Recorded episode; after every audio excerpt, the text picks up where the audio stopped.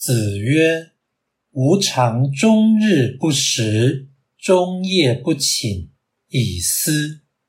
无益，不如学也。”孔子说：“我曾经整天不吃、整夜不睡的思考，结果并无益处，还不如老实学习。”道义阐释：思与学相对，思是思考，学是学习。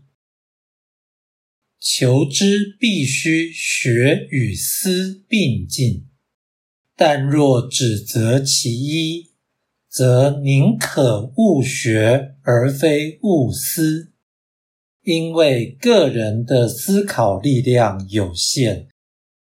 而人类的学问积累近乎无限。